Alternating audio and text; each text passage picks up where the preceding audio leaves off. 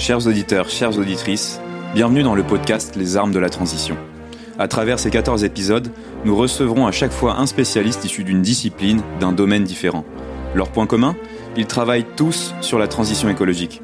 C'est pourquoi nous avons décidé de leur poser la même série de questions. Chacun d'entre eux détient une partie des armes, intellectuelles bien sûr, qui nous permettent d'envisager une véritable reconstruction écologique du pays. Juste avant de commencer, je vous rappelle que Le Vent se lève est un média associatif et bénévole qui ne vit que du soutien de ses donateurs. N'hésitez pas par ailleurs à vous abonner au podcast. Bonne écoute.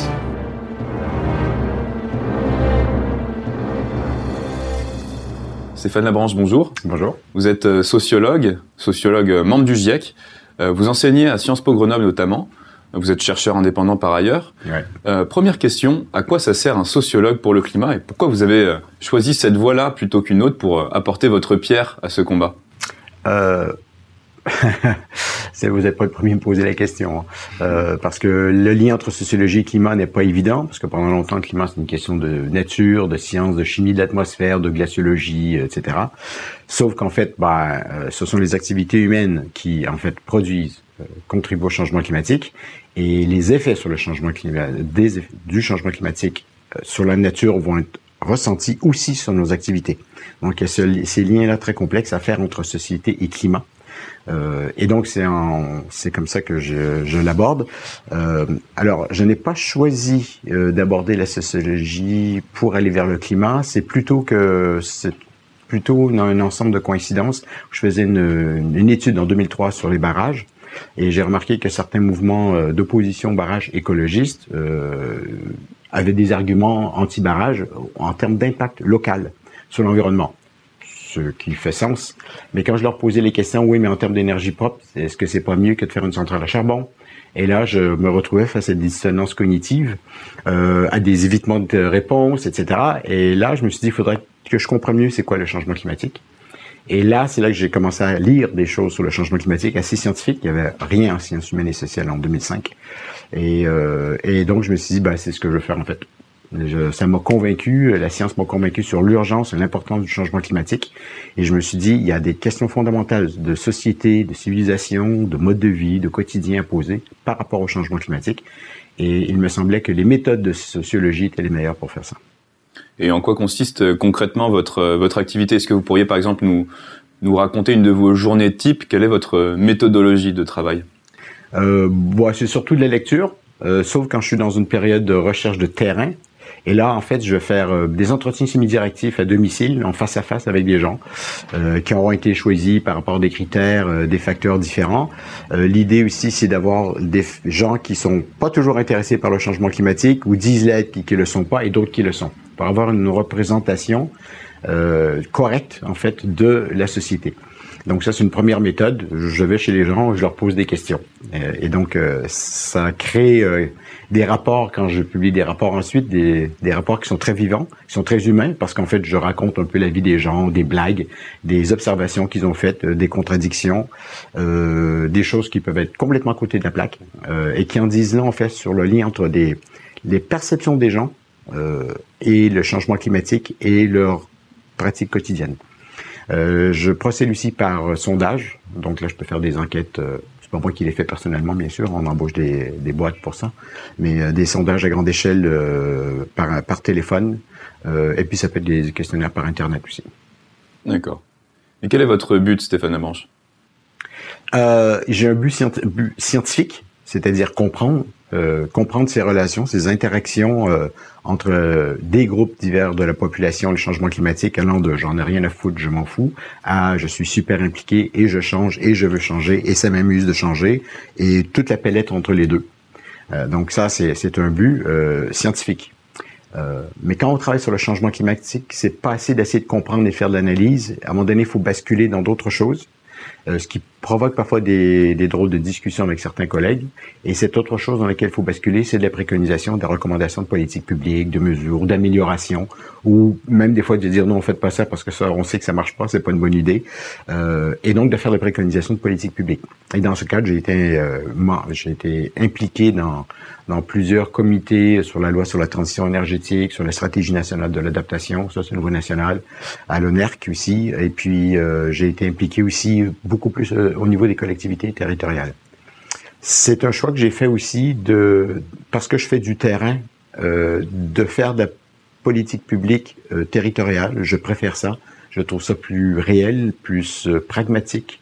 Euh, je suis plus dans les, les, deux pieds dans la boue pour le faire, etc., que faire de la préconisation au niveau national. J'aime bien aussi mais ça manque un peu de réalisme. Alors que au niveau territorial, j'ai parlé à des gens et je sais comment ils fonctionnent. Ils me l'ont dit. Et ensuite, on peut toujours analyser euh, les contradictions. Hein. Mais pour moi, le pourquoi je veux faire ça? Parce que pour moi, c'est là qui est le cœur du combat contre le changement climatique, en fait. Est-ce que vous pourriez nous livrer euh, trois certitudes que vous, vous avez développées au cours de votre carrière? Ouais, première certitude, et c'est pas un message qui est toujours facile à entendre de la part de, des gens impliqués et engagés. Euh, première certitude, c'est que si on veut vraiment faire quelque chose pour le climat, faut pas nécessairement parler. C'est-à-dire que s'il faut parler de confort, parler de ludisme, parler de manière autre de vivre, etc., euh, toutes mes études mènent vers une seule conclusion sur ce point, c'est que en soi, le changement climatique n'est pas une motivation pour les changements de pratique ou de mode de vie. Euh, en revanche, parler de changement euh, climatique et expliquer pourquoi, par exemple, on fait des politiques publiques sectorielles euh, de, rénovation du bâtiment, de restriction de la voiture, ça aide à faire mieux accepter les politiques contraignantes. Mais ça n'amène pas des changements de pratique sauf pour une minorité de la population, environ 15% de la population, qui, elle, est dans ce type de mouvement. Les autres, bon, oui, c'est important, mais ça dépend des phases de vie, si on a un deuxième enfant, si on déménage en campagne, si, etc., etc. Et donc ça, pour moi, c'est très important. Ce qui a des, des grosses implications sur la, les campagnes de sensibilisation, sur les campagnes euh, de, d'information. C'est la deuxième certitude, c'est que l'information en soi n'amène pas des changements de pratique non plus. Elle explique pourquoi on, demande des changements de pratique. Les changements de pratique euh, peuvent avoir lieu quand on fait de l'accompagnement. Juste un, exemple très simple. On veut encourager les Français à devenir plus végétariens. On peut leur dire 150 000 fois, ça ne changera pas grand-chose au final. Ensuite, les vidéos un petit peu choc sur l'éthique animale ont eu un effet. Il y a plus de flexitariens qu'avant, et c'est une des raisons premières depuis trois ans. L'autre chose, c'est que si vous voulez que les gens deviennent végétariens, ben, publier des bons livres de recettes végétariennes, tout simplement. Euh, si vous voulez que les gens changent de pratique au quotidien dans leur domicile, faut pas leur dire. Il faut dire comment. Ben, on vous donne des astuces, on vous donne des trucs. Ça, là-dessus, il y en a de plus en plus. Euh, des, des, programmes comme Défi Famille Énergie Positive le font très bien. Euh, L'ADEME a aussi euh, des séries d'astuces qui sont plus ou moins lues par la population parce que c'est trop à la fois. Euh, les gens se sentent pas tout à fait concernés partout et il y a trop d'informations, donc ils savent pas comment aller la chercher. Sauf pour les très engagés qui, de toute façon, ont déjà fait un premier tri. Euh, donc on, là là-dessus, ça veut dire que moi, quand je fais des préconisations, je dis oui, c'est bien l'information, la sensibilisation, mais il faut faire autre chose aussi à, côté. Et là, être beaucoup plus pragmatique, être plus empirique, être plus terre à terre, quotidien en fait. Faut pas obliger. Hein, le changement climatique nous arrive un peu comme euh, un nuage sur la tête. Mais au quotidien, on continue à vivre, on continue à se déplacer, on continue à bouffer, on continue à faire du sport, on continue à faire des loisirs, on continue à regarder la télé, etc., etc. Et donc, ce quotidien, il est profondément enraciné. On a des habitudes, on, a des façons automatiques de faire les choses. Et là, soudainement, il y a ce truc qui nous arrive et qui dit non, vous devriez plus faire certaines choses de la même manière qu'avant. Donc, c'est pas compliqué. Hein. C'est le poids du quotidien avec le poids d'une idée, d'une compréhension rationnelle euh, au niveau du cortex qui vient en fait se confronter à des habitudes, à des envies physiques, à des désirs, euh, tout ça. Et euh, toutes ces certitudes, comment est-ce que vous les traduiriez dans le cadre d'une politique publique, concrètement? Moi, c'est un peu ce que je disais en fait. C'est euh, quand je fais de la préconisation de politique publique, je vais faire certaines préconisations sur la sensibilisation. Comment parler aux gens sur le changement climatique ou l'adaptation, par exemple? Euh, quel genre de mots utiliser? Est-ce qu'ils comprennent c'est quoi l'adaptation? Sinon, ben il faut tout d'abord leur expliquer c'est quoi. Mais ensuite, c'est de dire bon, la sensibilisation c'est bien, et ensuite il faut les aider encore une fois à agir.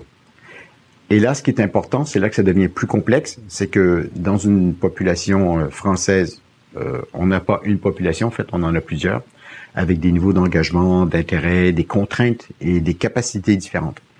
Et en partie, tout dépendant des secteurs, mais une partie de ces capacités, de ces contraintes sont liées au boulot.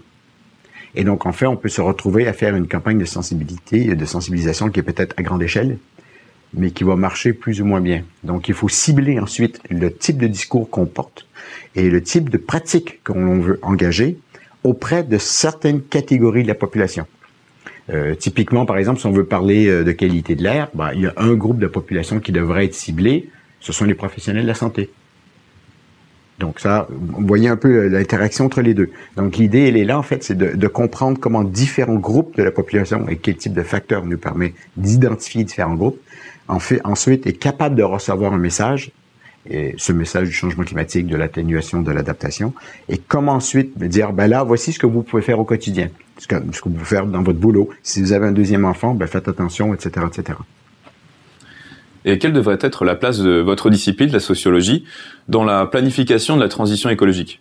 Euh, Concrètement, euh, à quel niveau est-ce qu'elle intervient par rapport à la décision politique? Et euh, est-ce que vous avez pensé à une structure qui pourrait faciliter cela? Il y a plusieurs questions dans cette question en fait. La première question, c'est que pendant longtemps, les questions de climat et d'énergie étaient euh, en fait emparées par les sciences naturelles, la techno et l'économie. Donc on parle de transition énergétique, automatiquement, on parlait de nouvelles technologies. Et là, on demandait aux sociologues après coup de dire, ah, il faudrait peut-être venir parce que c'est notre projet. En fait, il y a des gens et les gens, peut-être que finalement, ils aimeront pas ce qu'on veut faire ou ils l'utiliseront pas de cette manière. Et la première action, il y a 7 ou 8 ans, c'était de dire, comment est-ce que la sociologie peut nous aider à faire en sorte que les gens agissent correctement par rapport à ce qu'on veut? Et là, le sociologue, il arrive, il dit, ben, c'est pas comme ça que ça marche. On on fait pas du marketing, et puis on fait pas de la manipulation psychologique non plus. On essaye de comprendre les freins et les obstacles à l'appropriation d'une nouvelle technologie. Ensuite, à vous de voir ce que vous voulez faire avec ces, ces freins. Ce que l'on constate depuis 5-6 ans, c'est un changement là-dessus où la sociologie est interpellée de plus en plus au début des projets pour être capable de, par exemple, on a une innovation technologique, de voir comment l'innovation technologique peut être mieux appropriée dès le départ, parce qu'on peut la rendre plus intéressante, et parce que aussi les usagers ont peut-être des bonnes suggestions à faire. Donc ça, c'est une première chose. Ben, enfin, on peut faire un parallèle avec les politiques publiques en général.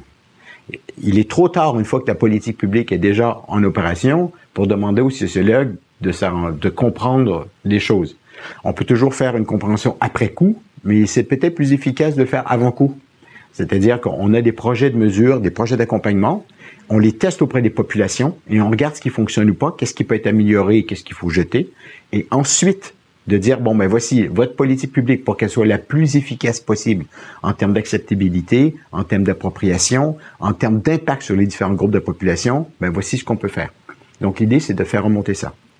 Euh, moi je dirais qu'il n'y a pas il y a pas une instance qui est mieux placée que les autres pour intégrer ce type de, démarche. Euh, toutes les instances de décision, même dans le privé, euh, pour moi, peuvent être très bien euh, sensibles, pourraient être sensibles ou devraient être sensibles de ce type de questions. Euh, c'est pas toujours le cas, mais franchement, moi, depuis le temps que je travaille dessus, depuis 2003-2004, il y a eu des gros, gros changements avec un tournant, je dirais, vers 2012. C'est à partir de ce moment-là que là, la sociologie a commencé à monter en puissance euh, au niveau européen en termes de politique énergétique. On l'a vu dans les appels d'offres. Même chose au niveau national. Même chose sur la stratégie nationale de l'adaptation en France. Et dans certaines villes, c'était déjà le cas depuis beaucoup plus longtemps. Pourquoi? Parce qu'en fait, au niveau territorial, ben, les élus, ils sont en contact direct avec la population. Ils savent que ce problème ou cet enjeu d'appropriation, de communication, de compréhension, de résistance, d'engagement. Tout ça, c'est complexe, mais ils, sont au contact. Donc pour eux, avoir de la sociologie dès le départ, c'est pas aberrant du tout, c'est normal. C'était pas le cas partout. Mais là, ça change. Ça change. Ce qui fait dire que je travaille encore plus qu'avant. Et si un candidat à la présidentielle vous donnait euh, carte blanche euh, pour l'élaboration de son programme en matière d'écologie, qu'est-ce que vous, en tant que sociologue, vous, vous pourriez lui préconiser? Je reviens un peu à mes, grands constats de tout à l'heure, en fait, là-dessus.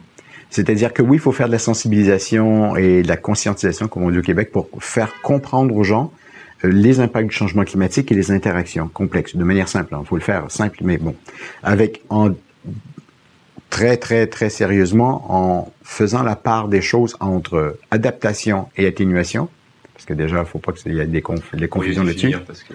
Ben, l'adaptation, en fait, c'est les efforts qu'on fait pour, pour se préparer aux futurs impacts du changement climatique. Futur, euh, pas très éloigné d'ailleurs. Hein. Donc, euh, je ne dis pas futur dans 30 ans. C'est-à-dire qu'on veut, si on veut commencer à se si on veut être prêt en 2050 pour ce qui va y arriver, il euh, faut commencer à, commencer à y penser bientôt là. L'atténuation, ce sont tous les efforts en fait que l'on fait pour diminuer les émissions de gaz à effet de serre. Plus on fait des efforts là, moins on va avoir besoin de s'adapter. Le constat est que maintenant, malheureusement, on continue de trop émettre, donc faut commencer sérieusement à s'attaquer à l'adaptation. Euh, et l'autre enjeu qui est souvent confondu dans, dans des études, mais dans les discours des politiques et les discours de la population, c'est l'enjeu qualité de l'air et pollution et changement climatique. Et parfois, les trois sont utilisés de manière interchangeable dans la même phrase, sauf que un, chimiquement, ce n'est pas la même chose, et deux, en termes de pratique, ça renvoie pas du tout au même secteur non plus de la vie quotidienne. Donc ça, c'est trois choses qu'il faut absolument distinguer, ne jamais parler de ces trois choses-là dans le même discours ou dans la même phrase. Ça, c'est une première recommandation, vraiment bien distinguée, pour être sûr que le message soit vraiment bien entendu correctement sur chaque point. Donc ça, c'est une première chose. Deuxième chose, sur la sensibilisation, c'est important d'en faire, ça permet aux gens de comprendre, mais si on fait l'erreur de penser que la sensibilisation en soi amène à des pratiques, à des changements de pratiques et des changements de mode de vie, on se gourre, et on se gourre tellement en fait qu'on peut avoir des effets qui, ben là, cinq ans plus tard, on se demande pourquoi il n'y a pas eu de changement à partir de la campagne de sensibilisation. Ben, c'est parce que c'est pas comme ça que ça fonctionne, c'est pas compliqué. Et donc, en fait, une fois qu'on a la campagne de sensibilisation, c'est de dire ben, comment on fait l'accompagnement? Et enfin, il y a une grosse partie des politiques publiques en France. Il y a des débats, il y a des controverses, c'est pas le problème. Hein. Mais il y a des grosses parties des politiques nationales et territoriales en France qui visent justement à faire cet accompagnement. Euh, on revient à la taxe carbone. La taxe carbone, dans son objectif, dans son esprit, c'est censé prendre de l'argent euh, sur des énergies fossiles qui contribuent au changement climatique et ensuite, on est censé l'utiliser pour bah, faire des rénovations énergétiques, pour baisser la facture, pour améliorer le confort, euh, pour faire des développements de nouvelles euh, technologies, pour améliorer le parc automobile, etc. Ça, c'est l'objectif et c'était la visée. Euh, sauf que dans la présentation de la population, on se retrouve face à des représentations sociales et des, des réactions réflexes psychologiques quasi innées. Dès qu'on entend le mot taxe, on dit non. Quelle que soit la quantité d'explication et de justification qu'on peut faire après, le mot taxe fait non. Et donc ça, c'est un problème. Euh, même si l'idée est bonne derrière, euh, il faut penser à d'autres manières de faire. Euh, il y en a d'autres, hein, l'aide, l'aide financière pour la rénovation des bâtiments.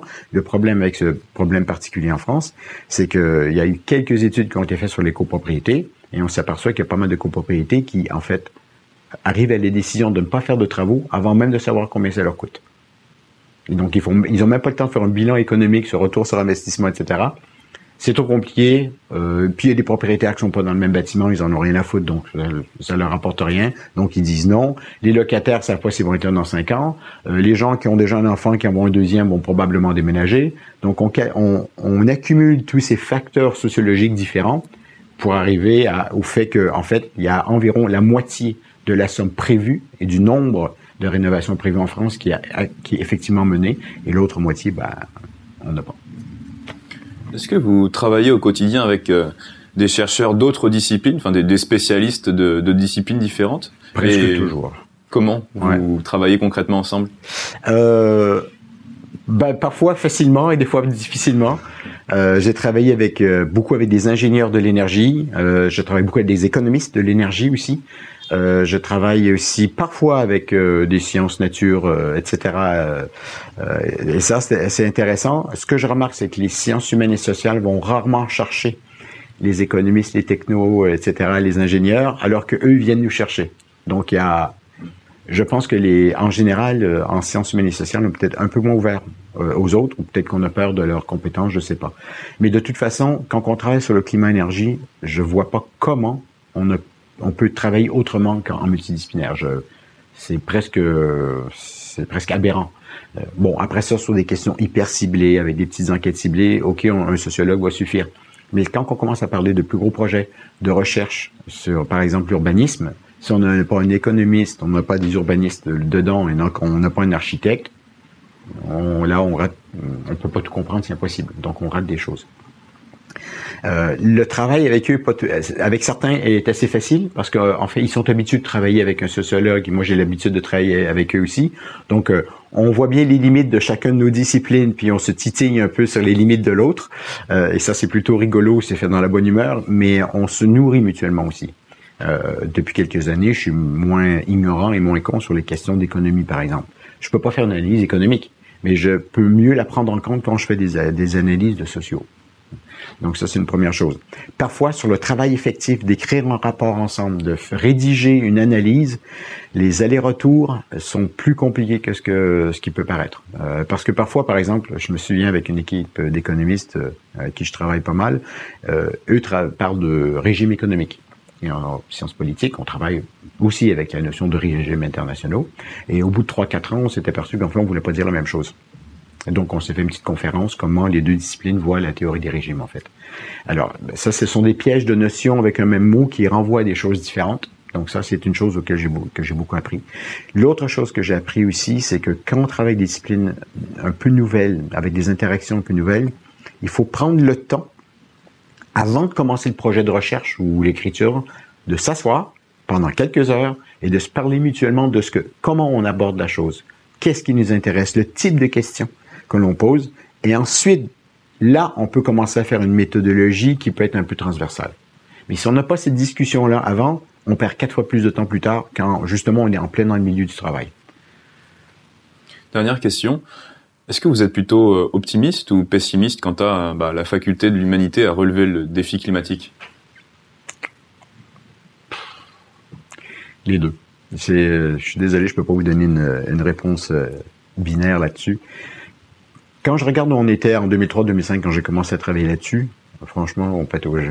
On, on, savait pas quoi faire. On faisait un truc, ça, ça passait, ou il y avait un peu de réussite et on savait même pas pourquoi d'ailleurs. Donc on était content, mais voilà, il y avait pas d'évaluation, pas de retour sur expérience. Même chose pour les échecs. Bon, les échecs, on les recommence pas, mais on sait pas pourquoi. Euh, et donc là, il y a eu un gros gros retour d'expérience. Et quand on regarde seulement le cheminement depuis dix ans, c'est énorme en fait la, le progrès qu'on a fait c'est peut-être pas assez rapide pour l'urgence climatique, mais quand on considère où on était, où on en est maintenant, en termes de politique publique, en termes de compréhension, c'est juste, c'est vraiment gros, gros, gros, euh, gros effort, une grosse amélioration. Donc là-dessus, optimisme. Euh, le pessimisme vient euh, qu'à chaque fois que le GIEC sort encore une fois un de ses rapports principaux ou le, le, rapport annuel sur des thématiques spécifiques, les nouvelles sont à chaque fois moins bonnes que l'année d'avant. Euh, et donc l'urgence climatique est encore de plus en plus pressante. Euh, et, et c'est là où moi je, je, ressens un peu de pessimisme. C'est que malgré le fait qu'on avance beaucoup plus vite qu'avant et qu'on prend tellement plus de choses, euh, on n'arrive pas non plus à aller assez vite. Mais à un moment donné, aller assez vite, il va falloir faire quoi? Il va falloir prendre une rupture technologique énorme, rupture sociétale, civilisationnelle, de culture. Euh, c'est trop, c'est trop. Euh, sauf que si on le fait pas, à un moment donné, on va peut-être se retrouver avec euh, un gros bordel, comme on dit. Ouais. Mais une rupture forcée plutôt qu'une rupture planifiée. Et une rupture forcée va toujours être plus violente qu'une rupture planifiée. Euh, moi, c'est ce qui m'inquiète le plus. Pour ma génération, moi, au-dessus de 50 ans, allez, 25 ans, je vais avoir le temps de voir des choses, mais mon fils, lui, va vivre dedans pendant au moins 40% de sa vie. Donc, euh, moi, c'est un de mes moteurs, en fait. Merci Stéphane Abranche. Merci beaucoup. Cet épisode des armes de la transition touche à sa fin. Si vous avez apprécié ce podcast et que vous souhaitez nous soutenir, n'oubliez pas de vous abonner et faire un don sur le site du Vin se lève. Et à bientôt pour une prochaine émission.